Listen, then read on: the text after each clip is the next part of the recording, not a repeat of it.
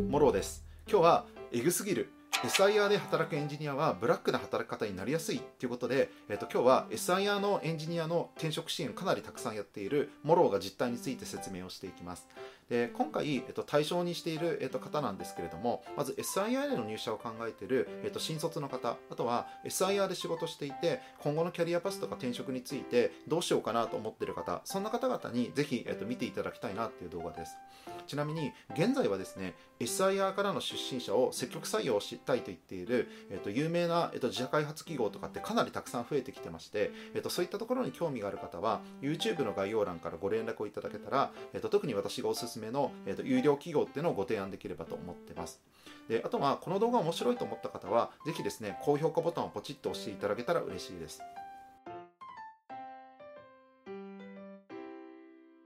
ということで、まず最初にですね、今日その SIR ってそもそもどんな企業が該当するのかっていうところから簡単に説明していきたいなと思います。でまず、えっと、一つ SIR っていうとですね簡単に言うと、えっと、自社で何か、えっと、独自にビジネスをやっている、まあ、例えばこれはあの金融機関なんかでもいいですし、まあ、リクルートみたいな会社とかでもいいんですけれども、まあ、そういったいわゆるエンドユーザーって言われる会社からですね、えっと、システムの開発っていうのを、えっと、依頼されてそこで開発をする企業っていうのを、えっと、これをですね SIR って言ってます。よくあるパターンはこの SIR の、えっと、エンドユーザーつまり、えっと、お仕事を依頼する企業っていうのは大体 IT についてそんなに詳しくない企業っていうのが一番よくあるパターンかなっていう感じです。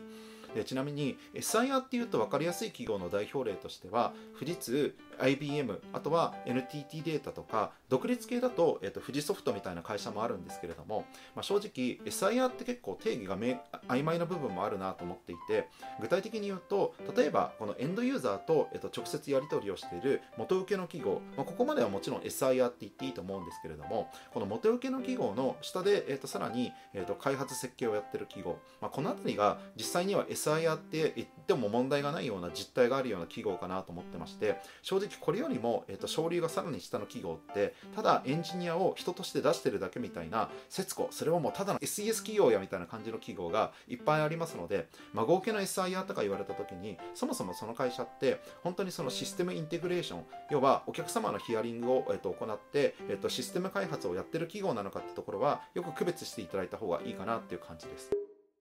実際 SIR はじゃあスキルが身につかなくて後で苦労するとかあの自社開発企業に行くべきみたいな話って結構あるのでここの部分、えー、とどうなんですかって話をしていくんですけれども結論 SIR でスキルが身につかないって私からすると何言っとるんやアホかいなみたいな感じのことかなと思っていて、えー、とっていうのが私は実際に SIR 出身者の方っていうのをたくさん、えー、と知名度がある自社開発企業に、えー、と転職、えー、と成功させてたりもしますし、まあ、そもそもスキルがなかったらその SIR 出身の方っていうのを積極採用してるメガベンチャーとかスタートアップがそんなにあるわけないっていうところがまず根本にありますので、まあ、結論言うとこれはですね SIR で、えっと、スキルが身につかないっていうのはもうほぼほとんど嘘だと思っていただいていいかなと思います。一方でじゃあ自社開発企業に行くべきかなのかどうかっていう話なんですけれども結論言うと携わりたい業界とかプロダクトについて希望が固まってる人だったら、まあ、これは確かに自社開発企業の方が楽しく働ける可能性っていうのはあります。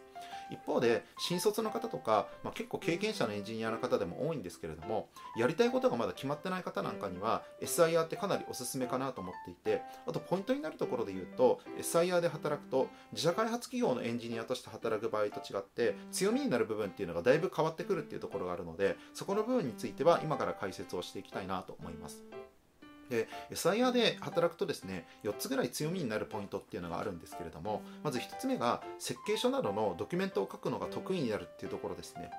でこれどういうことかというとスタートアップとかでありがちなんですけれどもそもそもドキュメントの書き方がわからない、まあ、つまり、えーと、そもそも誰にも習ったことがないからドキュメントが書けないっていうエンジニアってかなり多くてですね。実際、えーと、システムが特に、えーと、プロダクトがある程度、えー、とローンチされて数年とか経ってくるとかなり規模が大きくなってきますのでその時に、えー、とドキュメントっていうのが必ず必要になってるんですがその時に SIR の方が活躍できる可能性っていうのは非常に高いです。2つ目がマネジメントに強みがあるっていうところが SIR 出身の人たちの特徴かなと思っていてっていうのがスタートアップで、えっと、技術スキルが高い人だけで開発のプロジェクトを回すっていうのはそもそも無理があると思ってますし、えっと、そういった意味で考えた時にスキルが高くない人っていうのも、えっと、いることを想定した特に大規模プロジェクトでプロジェクトマネージャー PM とか PL プロジェクトリーダーの経験なんかをやってる方はある意味、えっと、この開発のプロジェクトを仕組み化する力っていうのが非常に高かったりするのでそういった意味では活躍できる可能性がとても高いかなってところです。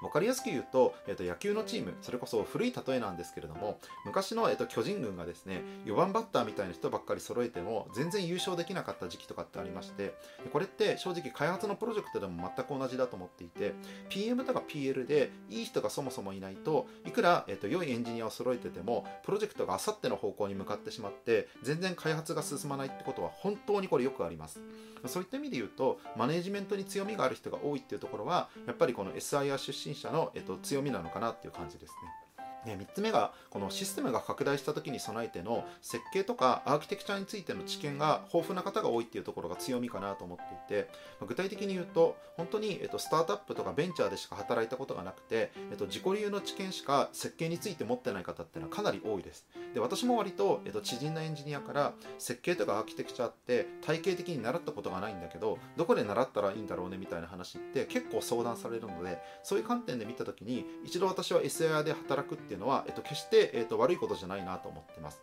特にですねこの SIR で大規模プロジェクトの経験のある方とかだと基本的には設計書をかなりがっつり書いたりみたいなところもありますし特に、えっと、設計書を、えっと、しっかり書いた上で、えっと、システムの規模が拡大した時に備えてどういうふうに、えっと、設計するかみたいなところっていうのはやっぱり体系的に、えっと、学ぶ機会がないとなかなかあの身につけることっていうのは難しいなと思ってますので私個人としては、えっと、新卒で1社目で入った会社が SIR で設計とかアーキテクチャについて、えっと、しっかり学べる機会があるっていうのは、えっと、非常にいい経験になるのかなっていう感じです。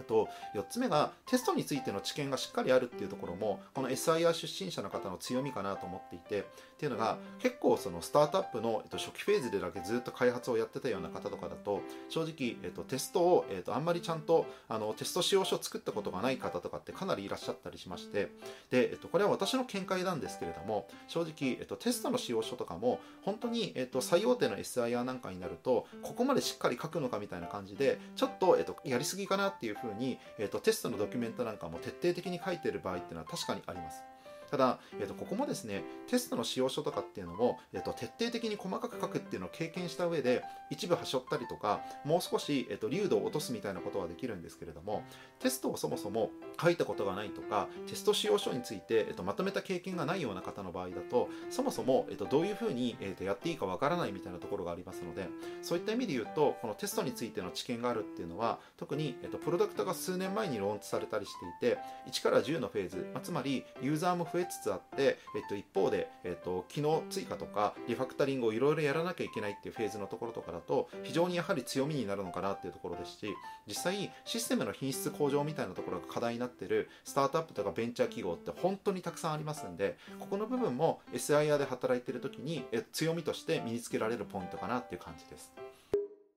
であとはですね SIR で働くとじゃあ将来性がなくなるみたいな話ってよくあるんですけれどもこれも正直、えっと、プロジェクトによって本当に全然違うかなと思っていて、えっと、まず一つ、えっと、配属されるプロジェクトで確かに、えっと、状況っていうのは全然変わってきます。まあ、例えば実際に私もですね高学歴の、えー、と具体的に言うと早慶とか、えー、と旧帝大の、えー、と文系の学部出身の方とかで要は在学中に開発経験がなくて、えー、といきなりですね、えー、と最大手 SIR に入れたんですけれども、えー、と油断してると,、えー、と新卒で入って一発目のプロジェクトが COBOL のプロジェクトとか VB.net のプロジェクトみたいなケースっていうのは結構あります。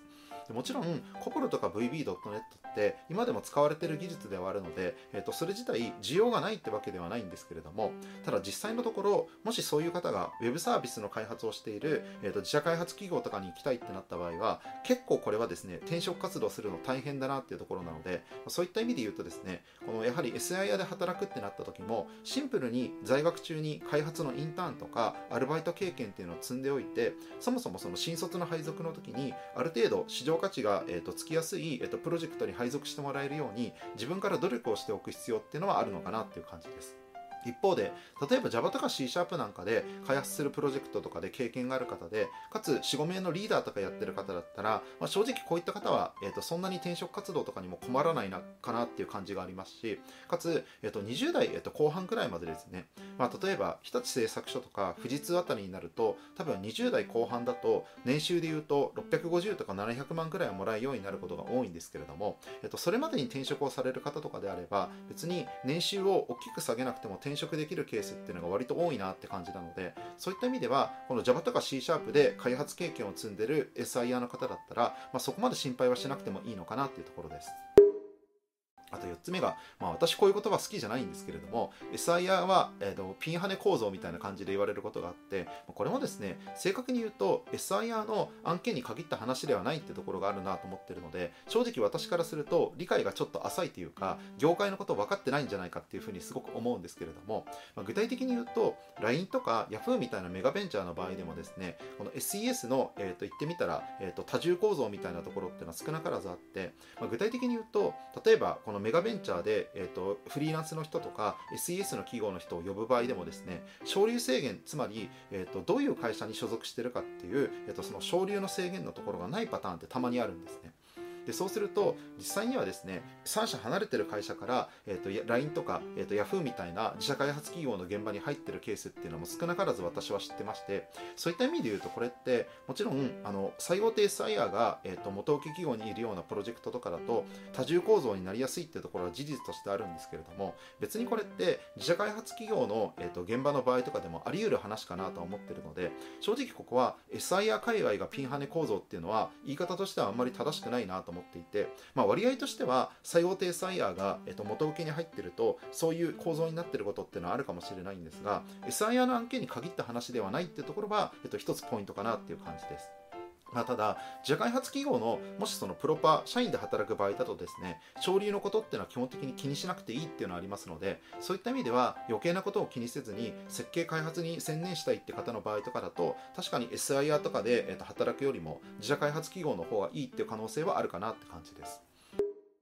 と5番目 SIR は納期に追われてブラックになるかどうかってところなんですけれどもここも結論言うと SIR へ仕事を依頼するいわゆるエンド企業って言われる企業と直接やり取りするような元請け企業、まあ、例えば NRI とか富士通とか IBM とかそういった会社ですね。だと確かに、えっと、そういう側面っていうのは若干あります。っていうのが日本だとエンド企業の担当者っていうのが基本的に IT リテラシーがかなり低かったりすることも多いのでそういう意味では説明とか顧客接触が、えー、と相当分かりやすくやらなきゃいけないみたいなところもあって結構大変な部分っていうのはあるんですけれども特に元請け企業の SIR の方だと30代以降で PM なんかをやってる方は結構働く時間長かったりする人もいるのかなっていう感じです。まあ、ただここに関して言うと PM が忙しいのって別に自社でプロダクトを持ってる自社開発企業も同じだと思いますしそれこそエンジニアの場合もですねサイバーエージェントとか結構残業がそれなりにあるような自社開発企業もそれなりに多かったりしますので別に SIR だから純粋に納期に追われてブラックになるっていうのは一概にそうでもないかなっていう感じです、まあ、つまり自社開発なのか SIR なのかはそこまで関係ないってことですね。6番目 SIR にはそもそも IT 特有の面白さがないみたいに言う人がいるのでこれとある島ブーさんって YouTuber の方とかも言ってたんですけれどもこれはですねお客様によって正直によるかなと思っていてっていうのが最近はですね Web サービスの開発とか、えーと、アジャイルスクラムなんかに挑戦してるプロジェクトなんかもあるので一概にそうでもないかなっていう感じです。まあ、とポイントとしてはマネジメントとか顧客接触に少なからず興味がある人の方が確かに SIR の場合って向いてる方かなと思いますしあとはリーダーとかマネジメントの経験が積めるっていうのが SIR における、えっと、一番のメリットなのかなってところなのでそこら辺の部分を含めて自社開発企業と SIR のどちらがいいかは選んだ方がいいなと思います。もう一つ私が思うのがとにかく新しい技術に触れたいって人なんかだとこれは確かに Web サービスの自社開発企業の方がマッチすることもあるのかなって感じですね。で最後 SIR は客先常駐だからアウェーみたいな話もこれも、えっと、島ブーさんがされてたんですけれども、まあ、ここもですね SIR と名乗ってるだけの、えっと、実態ただ人を出してるだけの SES の記号での客先常駐と話が混じってる気がするのでちょっとここは説明としては正確じゃないなと私は思ってます。っていうのが元請けの SIR 例えば、まあ、富士通とか NRI みたいな会社もそうですし、まあ、その下の二重受けの SIR の場合って多分社内の他のメンバーと設計開発をすることっていうのがほとんどなのでアウェー感感がすごくあるかっていうと個人的にはそうでもないんじゃないかなっていう感じです。え特に自社開発企業や、えーとフリーランスと参画する場合ってそれこそその場合って1人で参画をするんですけれどもその時こそ一番アウェーなんじゃないかなと私は思ったりもしますし、まあ、そういう意味ではですね別になんかそこら辺の部分ってチームで参画する体制があるのかどうかってところの方がずっと重要だと思ってるのでここの部分はなんか自社開発企業なのか SIR なのかみたいなところって正直そこまで関係ないんじゃないかなっていうのが私の見解です。最後まとめなんですけれども SIRA 新卒で働くっていうことは私は個人的にはおすすめかなと思っていてなぜかというとこの先ほど設計とかテストについての知見が得られるっていうところもそうですし報告連絡相談とかスケジュールを守る意識とかビジネスパーソンとしての基礎っていうのをしっかり叩き込んでくれるっていう意味では SIR かなりおすすめです。